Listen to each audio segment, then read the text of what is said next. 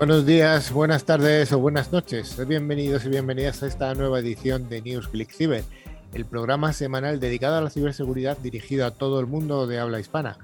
Ya sabéis que desde el año 2018 elaboramos todas las semanas este programa y nos dirigimos no solamente al entorno de nuestro sector, al entorno de la ciberseguridad, sino también a entornos domésticos, incluso al entorno educativo al cual le tenemos un especial cariño. Damos un cordial saludo a toda la audiencia que nos escucha tanto a través de los podcasts como a través de las emisiones de FM y también recordamos que nos podéis ver porque tenemos un canal a través de Click Radio TV en YouTube y en Facebook y en alguna otra plataforma que se me escapan ya los nombres. El equipo de hoy está formado por eh, desde Palma de Mallorca con don Joan Masenet. ¿Qué tal, Joan? Hola, ¿qué tal? Buenas tardes, buenas noches, buenos días a todos. ¿Qué tal? Tenemos a don Rafa Tortajada, ya sabéis, la voz profunda de la radio. Hola, Rafa. ¿Qué tal, Carlos? Buenas tardes. Y tenemos también a don Javi Echaniz. Hola, Javi. Muy buenas, ¿qué tal todos? Y tenemos hoy un invitado eh, muy interesante. Eh, estamos hablando de una empresa ya famosa y un histórico en el mercado español que, que nos contará un poco su historia. Estamos hablando de Fernando Galvache, que es el CEO de SAGE. Hola, Fernando. Hola, buenas tardes, Carlos. Buenas tardes desde Madrid. Desde Madrid, desde Madrid estamos todos, excepto, excepto Joan, que está disfrutando ahí de, Palma de Mallorca, que, es envidiable. Pero pronto nos, nos dejan salir desde aquí, ¿eh? o sea que... Bueno, ya lo sabéis, estáis invitados. Ya lo has dicho muy alto, yo he dicho que no lo digas. estáis invitados, de verdad. menos Rafa, que, que es del Madrid. Ten cuidado, no vayan a ir los millones de orientes que tenemos y se te presenten allí en casa. Hostia, sí, no sea que sea así.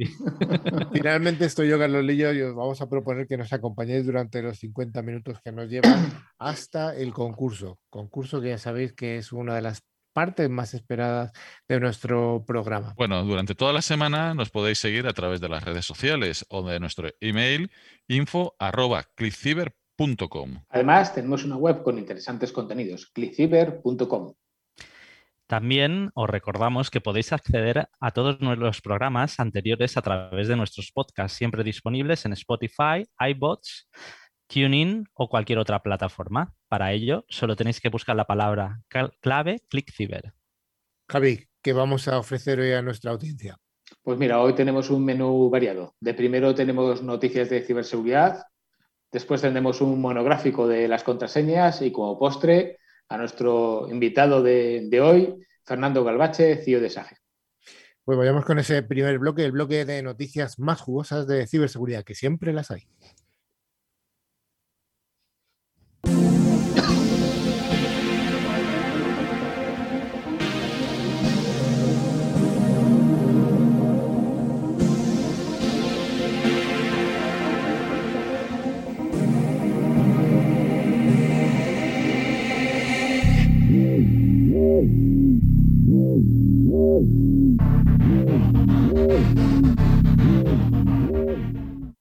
Cada semana, Netscope, solución líder en protección de entornos cloud, nos trae las noticias más jugosas y comenzamos la sección con una vulnerabilidad que afecta a millones de dispositivos de marca Dell debido a un fallo de escalado de privilegios. Joan, ¿qué, qué es esto?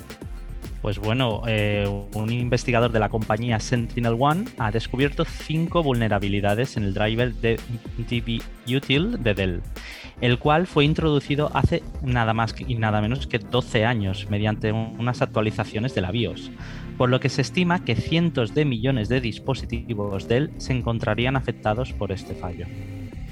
Las cinco vulnerabilidades descubiertas, identificadas colectivamente como CVE 2021-21551, con CVSS 8.8, permiten a un atacante local autentificado escalar privilegios y ejecutar código arbitrario en modo kernel, lo que confiere acceso al propio hardware del dispositivo.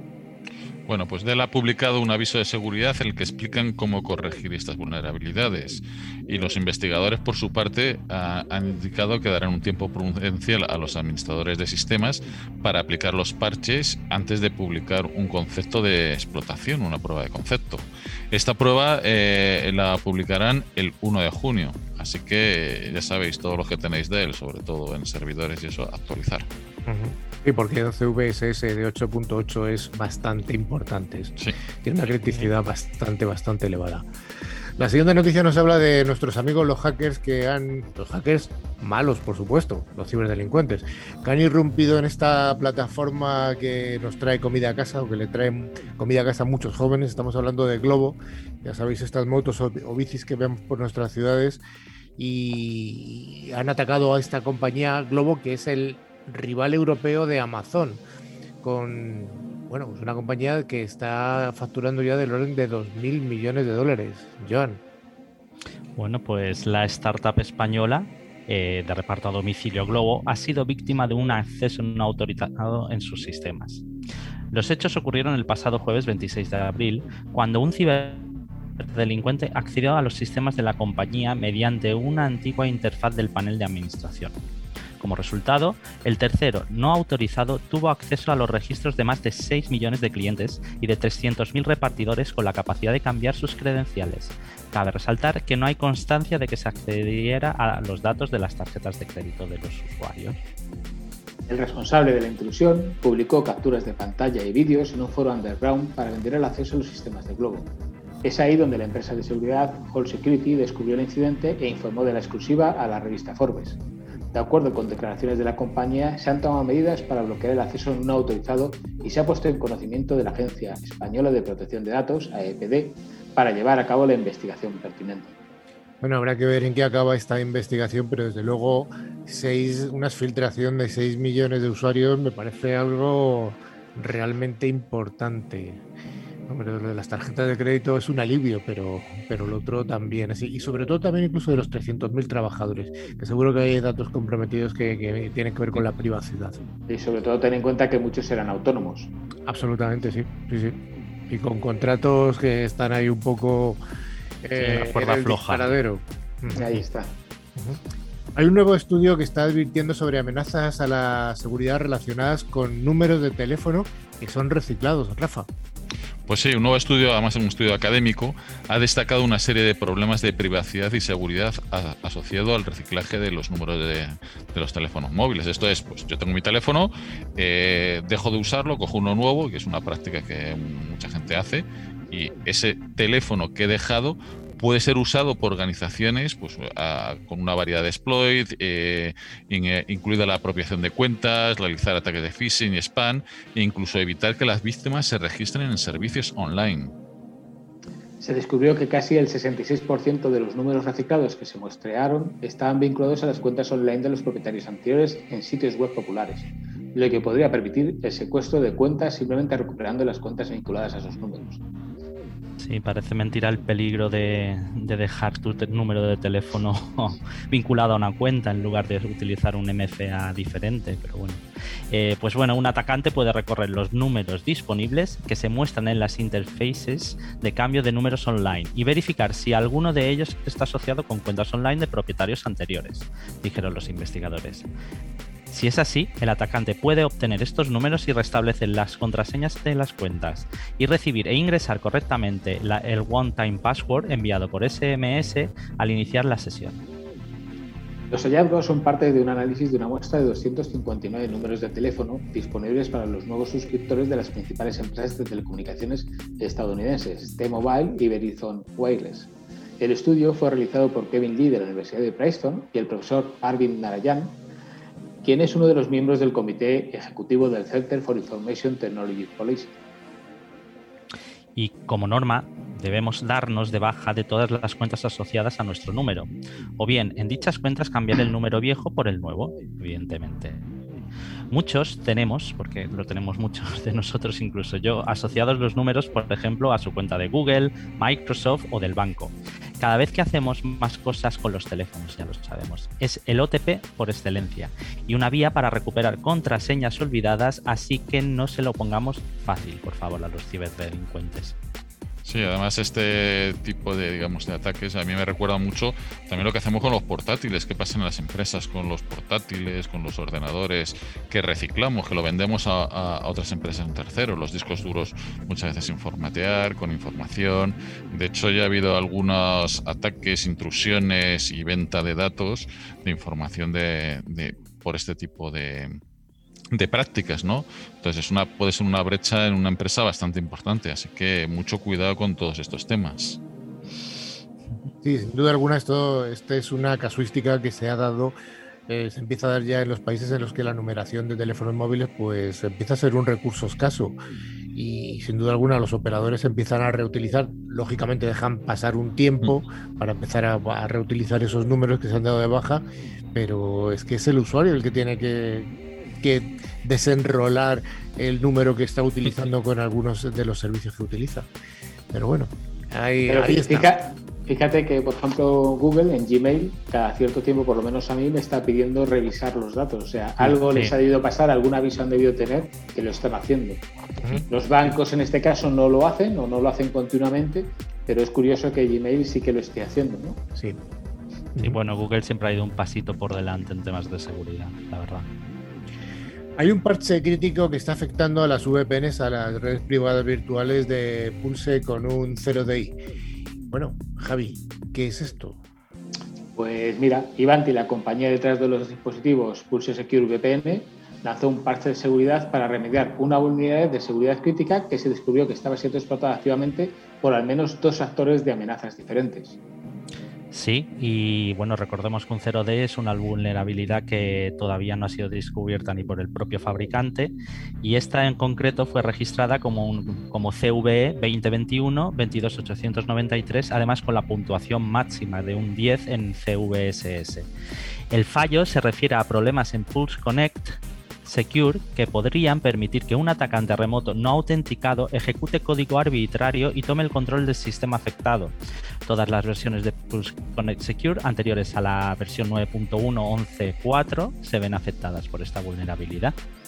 Sí, el fallo salió a la, luz el 20 de abril después de que FireEye revelara, revelara, una serie de intrusiones dirigidas a organizaciones de defensa, gubernamentales y financieras en los Estados Unidos. Y también eh, se, han podido ver que en otros lugares se han aprovechado estas vulnerabilidades críticas que en esta solución de acceso remoto para eludir las protecciones de autenticación de múltiples factores y violar las redes empresariales. Interesante este CVSS de puntuación 10. Eh, aunque lo hemos comentado en alguna, alguna, otra ocasión, hay que recordar que el CVSS es una especie de, ranking de lo importante o lo grave que es una vulnerabilidad, que va desde el 0 hasta el 10. Esta es de 10, con lo cual es algo absolutamente crítico que hay que remediar, hay que parchear a la voz de AR directamente, según, según eh, somos informados. Apple lanza parches de seguridad continuamente y en esta ocasión es un parche de seguridad urgente para errores de 0 days, o sea, como antes estábamos comentando, parches que, o sea, eh, vulnerabilidades que están recién descubiertas, que están bajo ataques activos. Javi. Pues sí, como bien dices, Apple lleva una temporada que está sacando continuamente actualizaciones debido a distintos problemas. ¿no? En este caso, este mismo lunes lanzó actualizaciones de seguridad para iOS, Mac OS y Watch OS para abordar tres fallos de 0D de día cero y expandir parches por una cuarta unidad que, según la compañía, podría haber sido explotada. Sí, todas las debilidades eh, son concernientes al WebKit, es, que es el motor de navegación que impulsa Safari y otros navegadores eh, usados por terceros en la plataforma iOS, lo que permite a un adversario ejecutar código arbitrario en, los dispositivos de destino. Estos tres errores, ahora mismo, Joan, eh, ¿qué nos puedes contar sobre ellos? Bueno, pues como bien dices, tenemos tres errores. El primero de ellos es un CV 2021 30663, que es una vulnerabilidad de desbordamiento de, eh, que podría explotarse para crear contenido web malicioso, lo que puede provocar la ejecución de código. La segunda es CV 2021 30665, que es un problema de corrupción de la memoria que podría explotarse para crear contenido web malicioso, lo que puede provocar, pues como hemos comentado anteriormente, una ejecución de código. Y la tercera, la 2021 30666, es una de desbordamiento de buffer y como bien hemos comentado, puede explotarse de manera que puede crear eh, contenido web malicioso y provocar que se ejecute código eh, no autorizado en este caso. Pues sí, fíjate que una semana después de que Apple lanzara el iOS 14.5 y macOS Big Sur 11.3, con una solución para una unidad de almacenamiento WebKit potencialmente explotada. O sea, esto va muy rápido y realmente cuando sacan distintas opciones no siempre cubren todo, ¿no? Y esta ha sido nombrada como CVE 2021 30661. Pues como siempre decimos, nadie está salvo y nuevamente nuestra recomendación de parchear tan pronto como sea posible. Cuando nos aparezca un, un parche sobre nuestros teléfonos móviles, sobre nuestros Mac, sobre nuestro Windows, sobre cualquier sistema operativo, bueno, pues intentar hacerlo, ese parche lo antes posible. Los piratas informáticos siguen explotando el error del día cero de Sonic Wall en los ataques del ransomware Five Hands. Bueno, pues sí, eh, un grupo de ciberdelincuentes bastante agresivos, cuyas motivaciones son financieras, aprovechó un, fallo de día cero en los dispositivos VPN de Sonic World. Antes de que la compañera pudiera parchearlos, eh, han implementado una, una nueva variedad de ransomware llamada Five Hands para poder hacer ataques. El grupo, rastreado por la firma de ciberseguridad Mandiant como UNC 2447, se aprovechó de una falla de neutralización incorrecta de comandos SQL en el producto SSL VPN ESMA100 con CVE 2021-216 y con una puntuación CVSS de 9,8, otra vez una puntuación bastante alta, que permite a un atacante no autenticado lograr la ejecución remota de código y ya es la segunda que damos hoy, que son no autenticados y remotos, o sea, con el peligro que eso conlleva. Bueno, pues el UNC 2447 monetiza las, las intrusiones extorsionando a sus víctimas, primero con el ransomware Hands y luego chantajean a la empresa a través de amenazas de publicación en los medios y ofreciendo datos de las víctimas a la venta en foros de piratas informáticos. Bueno, según indica Mandian, se ha observado que UNC 2047 tiene como objetivo organizaciones de Europa y América del Norte y ha mostrado eh, constantemente capacidades avanzadas para evadir tanto la detección como minimizar el análisis forense posterior a la intrusión. O sea, los tíos son bastante buenos. fíjate que la explotación exitosa del fallo otorgaría a un atacante la capacidad de acceder a las credenciales de inicio de sesión, con todo el riesgo que ello conlleva, así como la información de toda la sesión, y que luego podrían utilizarla para iniciar sesión en un dispositivo vulnerable de la serie SMA100 sin parches. Uf, qué peligroso que es eso, sobre todo si estás utilizando una autenticación centralizada basada en AD, si puedes obtener las credenciales, tienes acceso a los mm. usuarios de, por ejemplo, del Active Directory. Sí, sí. Y más ahora que todavía estamos muchos teletrabajando, ¿no? Con lo cual las VPNs están hiperactivas. Sí, están vitaminizadas, como decía Super Ratón, ¿no? Sí. Hombre, para el que no esté muy familiarizado, las VPN son esos, esos trocitos, esos, esos cachitos de software que nos permiten acceder remotamente a distintas aplicaciones, como puede ser nuestro lugar de trabajo o un eh, un cliente o incluso un proveedor.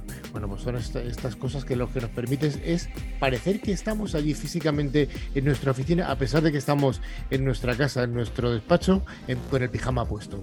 El VPN es lo que nos facilita con el pijama estar trabajando. La siguiente noticia nos habla de hay 21 vulnerabilidades del servidor de correo Exim que están afectando a millones de ordenadores. Joan. Pues sí, los responsables de SIM han publicado parches para corregir hasta 21 vulnerabilidades de seguridad en su software que podrían permitir a atacantes no autenticados, otra vez, lograr la ejecución completa de código remoto y obtener privilegios de superusuario del root. Los fallos, denominados colectivamente 21 nails, incluyen 21 vulnerabilidades que requieren acceso local al servidor y otras 10 que podrían explotarse de forma remota. Los problemas fueron descubiertos por Qualys y comunicados a SIM el 20 de octubre del 2020. Ya ha llovido. Pues sí. Algunas de las vulnerabilidades pueden encadenarse entre sí para obtener una completa ejecución remota de código no autenticado y obtener, pues como ha dicho Joan, eh, los privilegios de root en el servidor Exim. La mayoría de las vulnerabilidades descubiertas afectan a todas las versiones de Exim desde el 2004, o sea, un poquito. Madre mía. Bueno, pues SIM es un popular agente de transferencia de correos, un MTA, y, está, y es utilizado sobre todo en sistemas operativos tipo Unix, con más del 60% de servidores de correo públicamente accesibles en Internet que ejecutan este, software. Si haces una búsqueda en Shodan, una famosa plataforma que lo que hace es eh, verificar los puertos que están abiertos de casi diría que todos los ordenadores disponibles en Internet, revela que hay casi 4 millones de servidores expuestos en línea. Pocos. A la luz de los recientes hackeos de servidor Microsoft Exchange, es imperativo que los parches se apliquen inmediatamente, ya que los servidores de correo electrónico se han convertido en un objetivo lucrativo para las compañías de espionaje. En el pasado, los fallos en el software de SIM han sido explotados activamente por los ciberdelincuentes para montar una variedad de ataques, incluyendo el despliegue de un gusano de Linux para estelar mineros de criptomoneda en los servidores afectados. Pues sí, el pasado mes de mayo, la Agencia de Seguridad Nacional de Estados Unidos, la famosa NSA, que son las películas, advirtió que eh, los operativos militares rusos, conocidos públicamente como Sandworm Team, estaban aprovechando una vulnerabilidad de ejecución remota de código que, eh, como CV 2019, o sea, de hace dos años, 10149, también conocida de Return of the Wizard que agrega usuarios eh, privilegiados, desactiva la configuración de seguridad de la red, ejecuta script y adicionalmente para una mayor explotación de la red, o sea, brutal. Al menos desde agosto del 2019. Da miedo, ¿eh? Sí, ya estaban tardando los rusos, pero en salir en alguna noticia. hoy no habíamos contado ninguno. no, esperado hasta el final, casi. Eh, es curioso estas noticias que siempre a, a mí me parece muy muy llamativo los nombres que se les suelen poner a las vulnerabilidades, a los atacantes, eh, cómo se les nombran y tal. ¿no? Y siempre nos ponen dificultades con el inglés. Sí. The Return of the Wizard. sería algo así como el retorno del mago, ¿no? O Algo con lo fácil que sería poner Alfredo Landa o algo de esto. Nada, nos ponen difíciles a, los castellano hablantes eh, este, este, mundillo. Bueno, y, las, y la última de las noticias que vamos a dar hoy me parece que es una noticia esperanzadora y yo creo que es digna de imitación como en casi todas eh, las cosas, hay una serie de países que no llevan ventaja al resto del mundo, incluidos los europeos, y estamos hablando ni más ni menos que de Australia, que es un país al que hay mucho, el que hay mucho que aprender, no solo en el tratamiento de la pandemia, sino en el tema de la ciberseguridad, ya que Australia ha implantado una asignatura de ciberseguridad para los niños más pequeños. Rafa. Pues sí, es bastante alucinante. Australia ha decidido que los niños de 6 años, o sea, súper pequeños, necesitan educación en materia de ciberseguridad, aunque, aunque han eliminado eh, otras materias para, para dar esta en su plan de estudios nacionales. Pues sí, un nuevo borrador revisado del Plan de Estudios Nacional para Niños de 5 a 16 años, presentado ayer, ha añadido un nuevo apartado titulado Consideración de la privacidad y la seguridad, que implica que los estudiantes desarrollen técnicas adecuadas para gestionar los datos que son personales y aplicar eficazmente los protocolos de seguridad. El plan de estudios propuesto pretende enseñar a los niños de 5 años de edad en la que los niños australianos asisten por primera vez a la escuela a no compartir información como la fecha de nacimiento o el nombre completo con extraños y que deben consultar a sus padres o tutores antes de introducir información personal en Internet. O sea, a los niños de 6 y 7 años se les va a enseñar a utilizar nombres de usuarios, contraseñas, así como lo más importante, conocer los riesgos de hacer clic en enlaces que parece que son buenos, pero pueden ser maliciosos, ¿no, Joan? Sí, y ya para cuando los niños estén en tercer eh, y cuarto grado, eh, que no sé la equivalencia que sería aquí en España, eh, se les enseñará a identificar los datos personales que pueden almacenar los servicios en línea y cómo estos pueden revelar su ubicación o identidad. Los profesores también discutirán el uso de apodos y por qué son importantes cuando se juega en línea. Bueno, y a mí lo que me parece brutal, que al final de la escuela primera se enseñará a los niños a ser respetuosos en Internet, lo que incluye responder con respeto a las opiniones de otras personas, incluso si son diferentes de las nuestras. Brutal, vamos, eso cualquier, aquí en Twitter o, en Facebook lo ves a diario. Que, que, los trolls molan mucho también. ¿eh? El nuevo plan de estudios mantiene la decisión de Australia de 2015, fíjate que empezaron hace unos cuantos años, de extender las tecnologías digitales a otras asignaturas. Una decisión que se tomó a pesar de que los primeros borradores pedían clases dedicadas a la codificación. O sea, que ya entran en otro mundo, ¿no? Están dirigidos hacia el futuro. Dichas clases se abandonan porque los profesores carecían de conocimientos y las escuelas no tenían los recursos necesarios para poner el plan en práctica. Bueno, Australia es un país federal eh, formado por varios estados, creo que son del orden de seis o siete estados. Sería parecido aquí en España a las comunidades autónomas. y, lo interesante de la noticia es que este plan en el que se ha metido una asignatura de ciberseguridad lo ha elaborado el gobierno federal, el gobierno central, que no gestiona ninguna escuela. Las escuelas son eh, gestionadas por los gobiernos federales, insisto, como el equivalente aquí a los a las autonomías.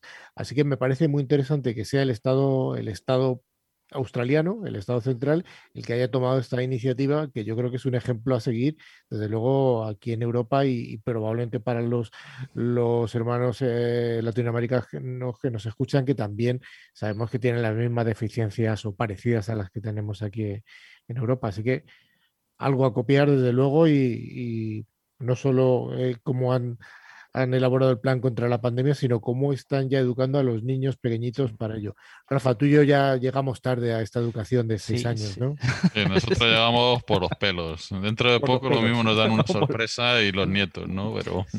Sí. Si puedo hacer una puntualización, tengo que decir que he mirado las guías de ciberseguridad del gobierno australiano y, son dignas de revisar y de ver por parte de todos. O sea, son muy buenas. Pues hasta aquí el, las noticias que han acabado con una noticia un poco de educación que, que, nos viene muy bien. Y nos vamos con un monográfico que también está muy interesante en el día de hoy.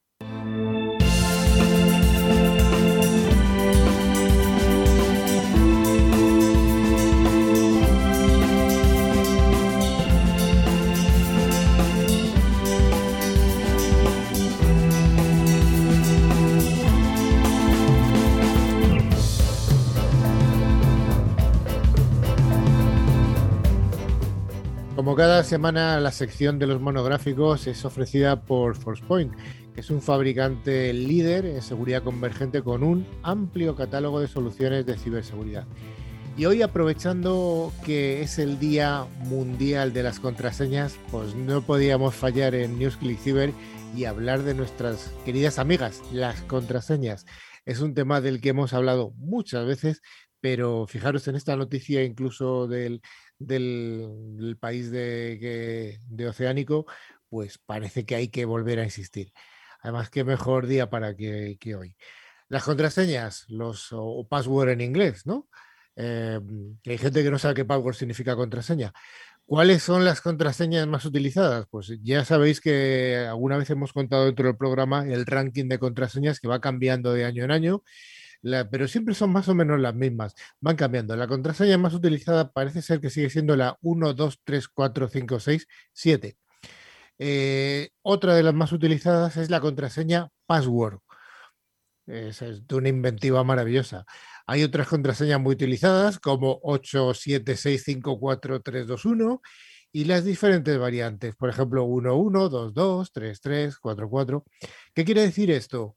¿Que soy yo muy imaginativo? Pues no, yo no soy muy imaginativo. Sin embargo, los malos sí que tampoco les hace falta mucha imaginación, pero haciendo combinaciones de estas contraseñas tan, tan tontorronas, pues pueden encontrar un número muy elevado de accesos de, de los usuarios. Javi, confiésanos, ¿cuál es tu contraseña? ¿O no lo puedes decir por aquí? pues mira, me lo voy a reservar pero sí que es cierto que, yo creo que todos cometemos el error de no cambiar lo suficientemente nuestras contraseñas personales, así como por ejemplo en las empresas suele haber una política y el que no la tenga debería tenerla de cambio de contraseña cada X tiempo, que puede ser un mes, dos meses, tres meses como mucho, ¿vale? Eh, a nivel personal también deberíamos acostumbrarnos a cambiar nuestras contraseñas, ya sea del correo, ya sea del banco. Y luego, por otro lado, otra cosa que tenemos que tener en cuenta es, como tú bien dices, utilizar contraseñas, una que no contengan nuestro nombre, ¿vale? Y luego que contengan básicamente una mayúscula al menos, un número y un símbolo como puede ser el ampersand o la arroba, ¿vale? Pues para complicar un poquillo más esa tarea de, los malos cuando hacen pues fuerza bruta y demás para descubrir contraseñas, ¿no?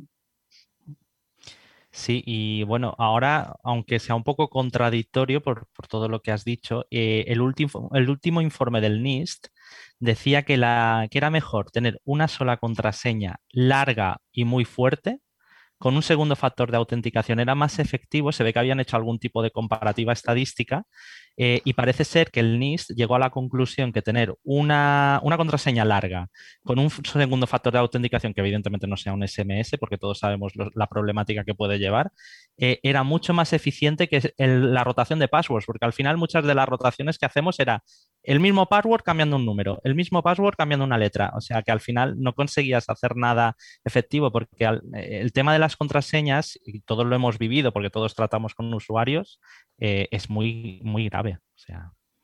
Joan, más o menos, eh, ¿había una longitud recomendada por el NIST o simplemente era lo más larga posible? Eh, sí, eh, es lo más larga y además el tema del uso de frases, no ya solo, digamos, de una combinación de, de números, letras y caracteres especiales, sino de una frase completa. Por ejemplo, coges un libro eh, y coges el primer, la primera frase del primer párrafo de la página X, la pones como contraseña con un segundo factor de autenticación y eso hace que sea súper robusta, incluso fácil de recordar para ti, porque basta que te vayas al libro para ver dónde está. Rafa, ¿tú tienes alguna política o alguna recomendación que, hayas utilizado? Bueno, yo es que también lo que iba a decir es que eh, los, los malos no ven las contraseñas como muchas te en las películas, sino lo que se utilizan eh, aplicaciones para romperlas. Y ahí mucho está ligado con qué es lo que escribimos en Internet, porque ahí se pueden hacer combinaciones de palabras, combinaciones de eh, si, si, saben que mi mujer se llama tal o si mis hijos se llaman, eh, los nombres de, de los nombres, los años en que nacieron. Al final todo eso se puede meter y en un programa que te lo vuelve a calcular. Aquí no, tú no ves las contraseñas ni pruebas al azar, porque yo uso contraseñas normalmente de 10, 11 letras, caracteres y tal, y eso de verdad que es bastante difícil. Y luego a Joan sí sabe mi contraseña, porque se lo he dicho antes. sí, cierto, cierto, cierto es, cierto es. Oye, Javi, eh, ¿tú eh, qué es un diccionario de contraseñas? Pues un diccionario de contraseñas es iba a decirte un libreto, pero es un libreto técnico, un, texto, donde los malos meten las contraseñas más habituales, donde suelen poner básicamente pues, contraseñas como lo que tú has dicho, combinaciones de números y demás, e incluso combinaciones de nombres que suelen ser muy utilizadas. Y luego otro de los problemas que solemos tener, y ahí contradigo un poco a Nis y a Joan, es que utilizamos siempre la misma contraseña para todos los sitios, ¿no? Y quizás debemos diferenciar cuáles son los sitios que donde tenemos que tener un mayor nivel de contraseña y a lo mejor ahí podemos utilizar lo que nos dice NIS y, comentaba Joan. Y por otro lado, otros sitios donde son de más amplio espectro, no tenemos tanta necesidad de securizarlo, donde podamos utilizar otra contraseña por si acaso pasara algo. Recordar los últimos acontecimientos que ha habido donde en LinkedIn, en Facebook y demás han sacado la información de todos, incluidos contraseñas. ¿no? Entonces, si tú tienes la misma contraseña de Facebook que puedes tener en un banco o en otro sitio relevante, esa contraseña te la podrán utilizar. ¿no? Y aquí quiero hacer un llamamiento. Hay una página que se llama Have I Been Pwned, have, have, con V, H-A-V-E y BIN, B-E-N, P-W-N-E-D, que si vas a esa página.com puedes ver si tu correo está en algún sitio de Internet que haya sido utilizado, descubierto por los malos y utilizado para algo. Entonces es relevante cuando está en esos sitios utilizar eh, eh, el cambio de contraseña lo más rápido posible.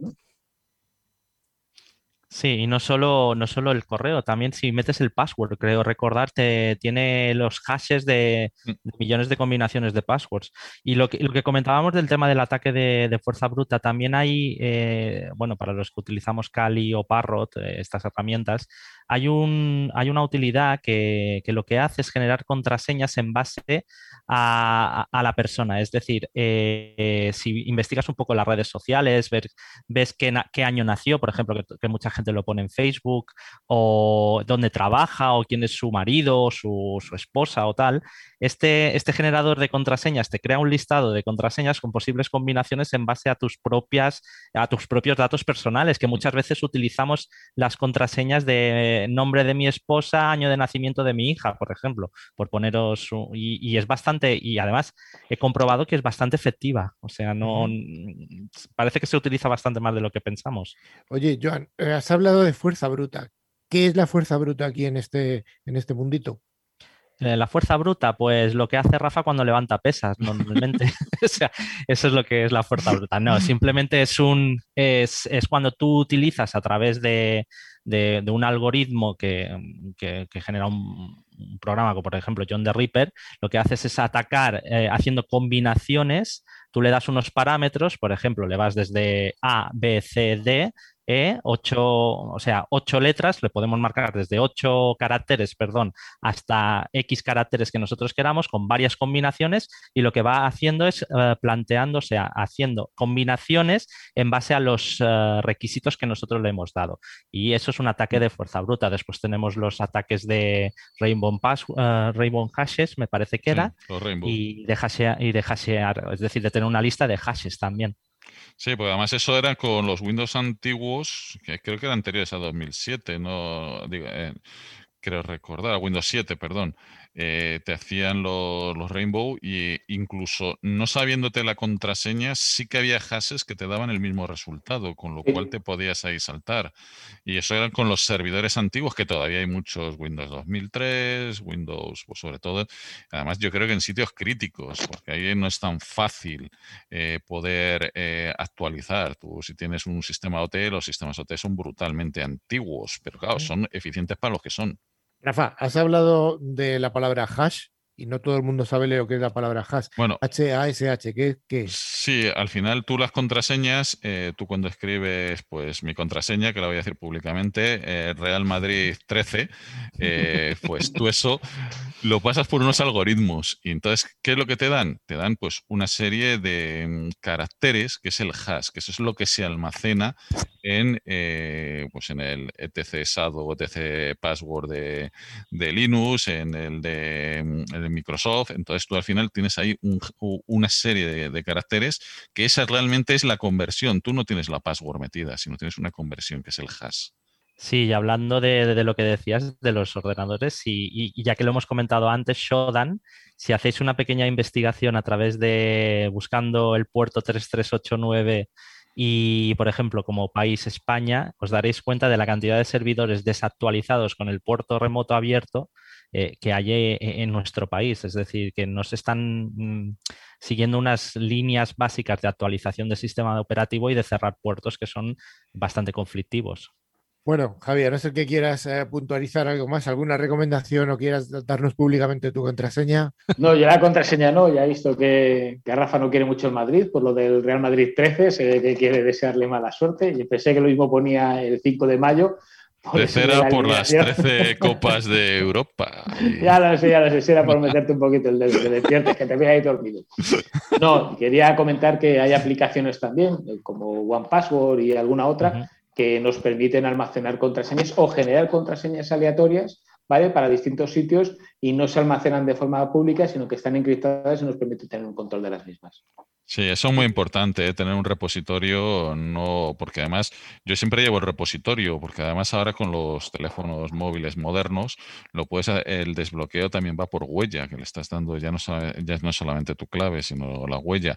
Y yo le tengo almacenado, con lo cual eh, no tienes que acordarte de las contraseñas, como antes estábamos comentando, sino te tienes que acordar de una, la, de, la que tienes en el, el almacenamiento de, contraseñas.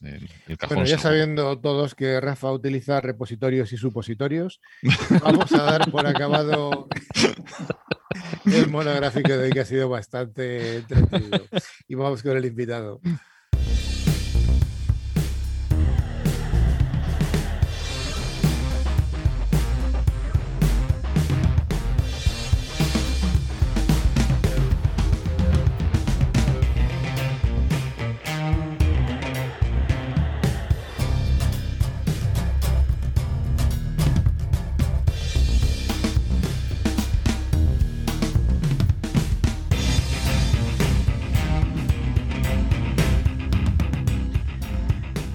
Sigues ahí, no, te hemos aburrido con, tanto hablar de contraseñas y de noticias. No, no, todo lo contrario. Un poco se me han puesto los pelos de punta al principio, pero, pero súper interesante. Bueno, recordamos lo que habíamos dicho al principio, que Fernando Galbache es el CEO de SAGE. Y me gustaría preguntarte que nos situaras un poco qué es SAGE. Pues SAGE es una compañía británica Eh, hoy, precisamente, este año cumplimos 40 años desde su fundación. Se fundó en Newcastle en, 1983 y en, poco tiempo creció muchísimo. Era, originalmente vendía un software de, de nómina, payroll, y bueno, llegó a, en el 89, creo, en el 90 pasó a, a ser una compañía del FTSE 100 y a partir de ahí pues creció enormemente por adquisiciones en muchos países. Estamos presentes en 20 países actualmente. Somos unos 12.000 personas alrededor del mundo. Fabricamos software de gestión en general para fundamentalmente nuestro, nuestro gran público es, es, la pyme, pero tenemos todos los segmentos, desde enterprise hasta, hasta autónomos. Y, bueno, y ahora mismo somos una compañía con ambición a convertirse en una SaaS company, una compañía cloud y con productos más orientados al, al, puro servicio que al producto en sí. Seguro, estoy seguro que hay muchos oyentes que recuerdan una vieja aplicación que ha sido de alguna manera el germen español de, de lo que es AG hoy, al menos en España. Estamos hablando del famoso ContaPlus. El ContaPlus que utilizábamos o que se utilizaba de forma masiva hace ya bastantes años fue una empresa que ya es parte de SAGE, ¿no? Efectivamente. Eh, fue la primera compañía que compró SAGE en, España. Se llamaba Grupo SP o SP.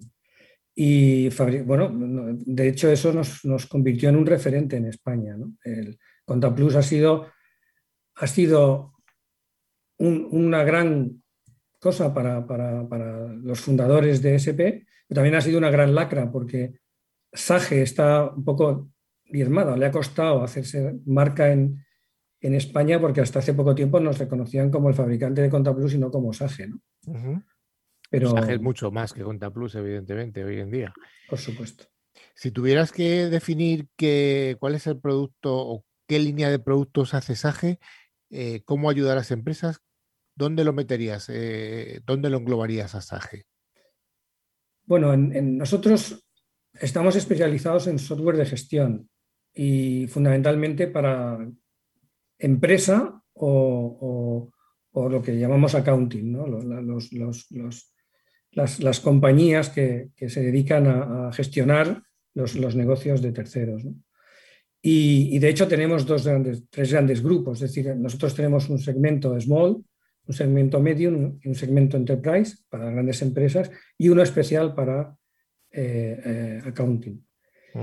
Em, nuestro, depende del país, pero fundamentalmente nuestros, nuestro fuerte es lo que llaman RP, o sea, son los, los sistemas de gestión de facturación, de gestión de proveedores, de gestión de almacenes, desde las estructuras más grandes a los más pequeñitos, que son pequeños sistemas de facturación para, para pymes y autónomos.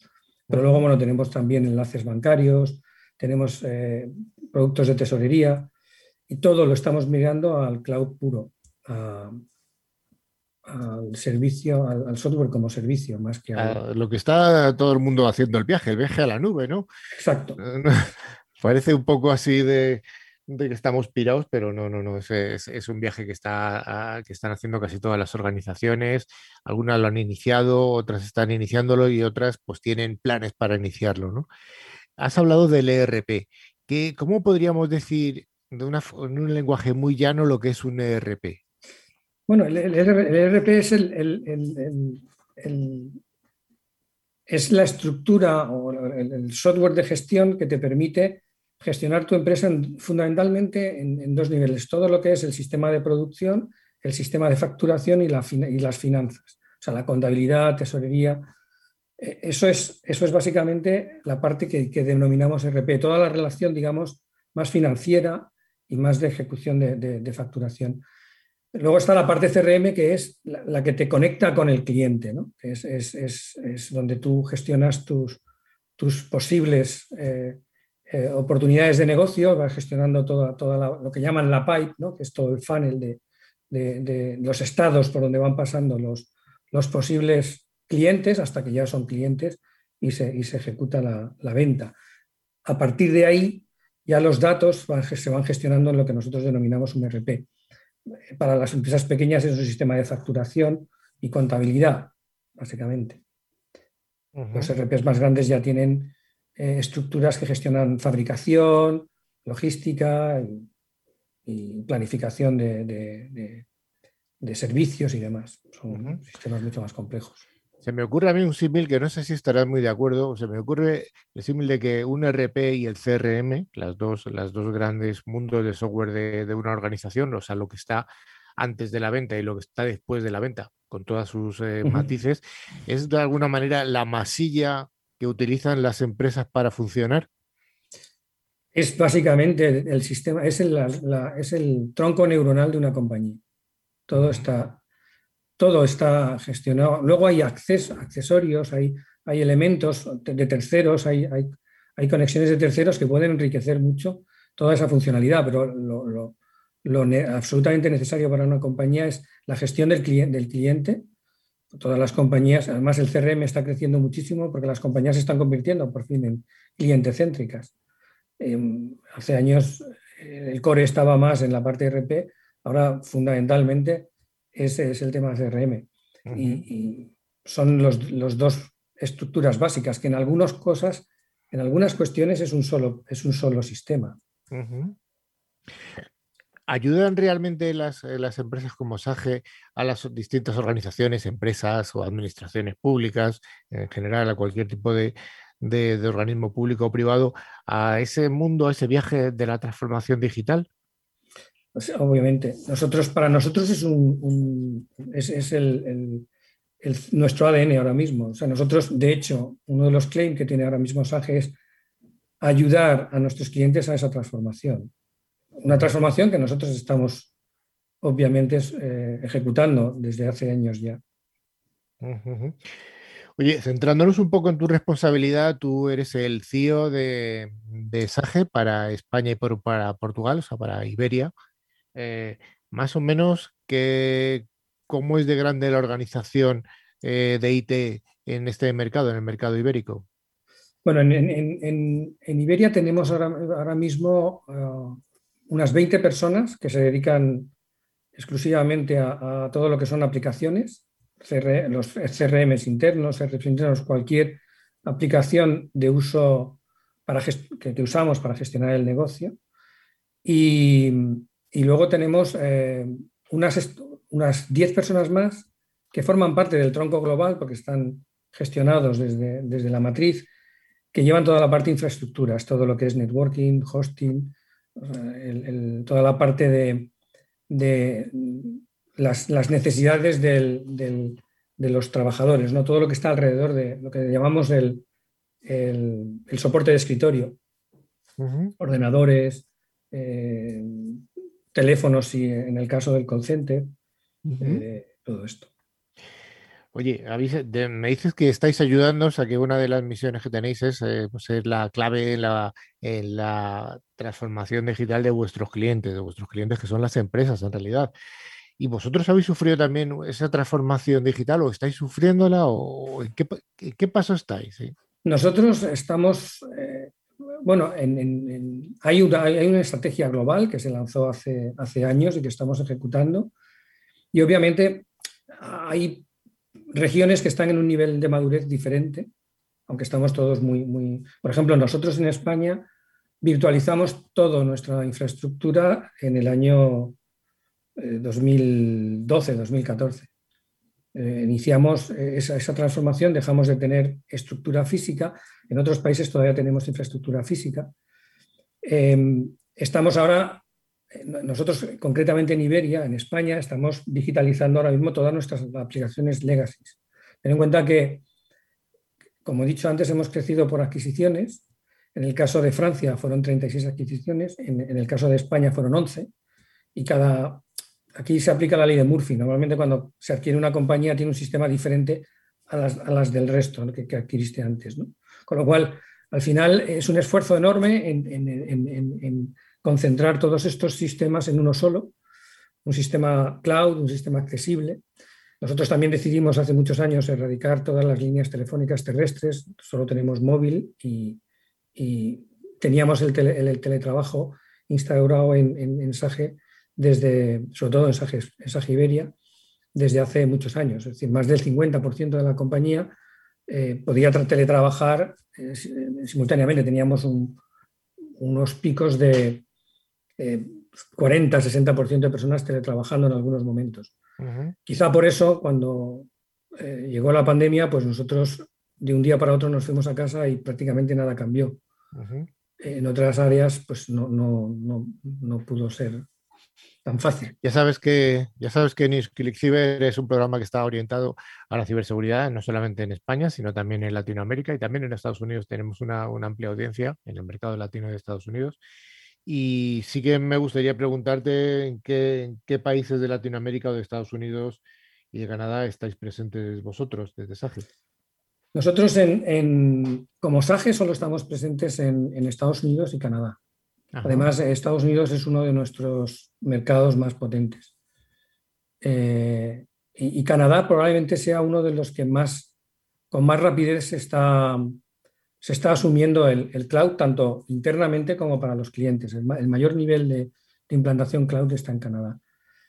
Eh, los mercados son Norteamérica, y Norteamérica en la región es Estados Unidos y Canadá, eh, el Reino Unido, Irlanda, luego Francia, es, el tercer eh, área potente, y, luego estaría España. Cuarto, más, luego seguirían eh, Alemania, Sudáfrica, etc. Pero no tenemos ningún, no tenemos bueno, tuvimos Brasil, Sage adquirió una compañía, varias compañías en Brasil, pero las eh, fueron vendidas hace, el año, hace un año y medio. Ya no tenemos en el mercado sudamericano, no tenemos presencia. Bueno, pues Fernando, yo creo que ha quedado claro un poco cuál es el, cuál es el producto que vendéis, que al final es ayudar a las empresas en la transformación digital y, y hacer esa masilla que yo llamaba ERP, que ayuda un poco en la parte de atrás de las empresas, ayuda en la gestión de los clientes, en la gestión de nómina, gestión de tesorería, se habla de muchas, muchos tipos de gestión. Y, bueno, creo que ha quedado suficientemente claro que todas las empresas, grandes empresas, incluso las pymes, has llegado a comentar de pymes también, que les hace falta este tipo de software empresarial para que realmente funcionen con eficiencia. Pues Fernando, pues muchas gracias. Perdona, si me permites, hay un oyente desde California que nos realiza una pregunta. Eh, nos dice si están separados como módulos cada área contable. supongo que se referirá a las regiones. Supongo, es la información que tenemos, no te puedo. Sí, bueno, nosotros a, nivel, a nivel organizativo, cada, cada país tiene su propia facturación, o sea, tiene sus propios sistemas de facturación y, luego hay, un, reporte, continuo a la, matriz. Esta es la organización ahora mismo. Eh, sí que se están globalizando internamente muchos de los sistemas, los sistemas de capital humano, por ejemplo, o, todos, los sistemas relativos a gestión de clientes también, los estamos globalizando con, con estructuras de gestión de campañas que son globales, pero a nivel de facturación, además, cada país tiene su legislación en ese sentido y claro. es complicado. Las legislaciones aquí son, sí, en Europa entiendo que es todo más homogéneo, pero fuera de Europa las cosas pueden ser bastante. Eh, Europa tiene sus cositas también, porque Entre, Francia, España y Alemania hay grandes diferencias, pero unificar ahí es complicado, sobre todo a nivel de legislación. Pues muchas gracias y contestada una pregunta, vamos, al vuelo. O sea que muchas gracias, Fernández, muchas gracias, Javi, por el apunte. Muchas gracias a Fernando.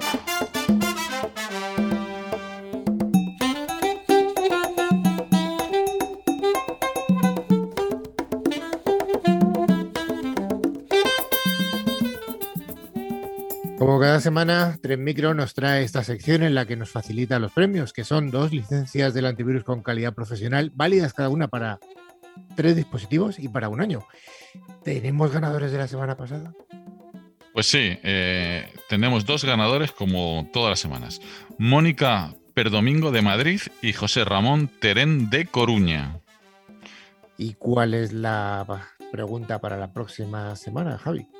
Pues la verdad es que Fernando me lo ha puesto difícil porque nos ha contado muchas cosas y, no sabía cuál decir, pero me voy a quedar con una que es cuál es la misión de SAGE, que nos ha estado comentando varias veces. Para participar, enviadnos un email a info.clickciber.com indicando vuestro nombre y la localidad de la cual nos seguís. Pues NewsClick Cyber está llegando a su final y antes hay alguna recomendación que debamos dar, Rafa. Pues sí, antes de despedirnos os recordamos que podéis poneros en contacto con nosotros a través de info.clickciber.com. Y también podéis seguirnos a través de nuestras redes sociales en Twitter, LinkedIn o Facebook y a través de nuestra web clickciber.com. Se puede acceder a nuestra revista digital, ver las fotos y otros contenidos de interés. Y bueno, y finalmente os recordamos que a través de todas las plataformas de podcast podéis escuchar los programas anteriores, que están disponibles en iBot, Spotify, TuneIn, buscando solamente la palabra clave ClickCiber. Pues muchas gracias a toda la audiencia por habernos soportado durante estos minutos en los que hemos hablado de noticias, hemos hablado de contraseñas y hemos hablado de lo que es un RP gracias a nuestro amigo Fernando Galván. Un abrazo a todos y a todas y nos vemos y nos escuchamos en siete días. Adiós. Hasta luego. Hasta luego.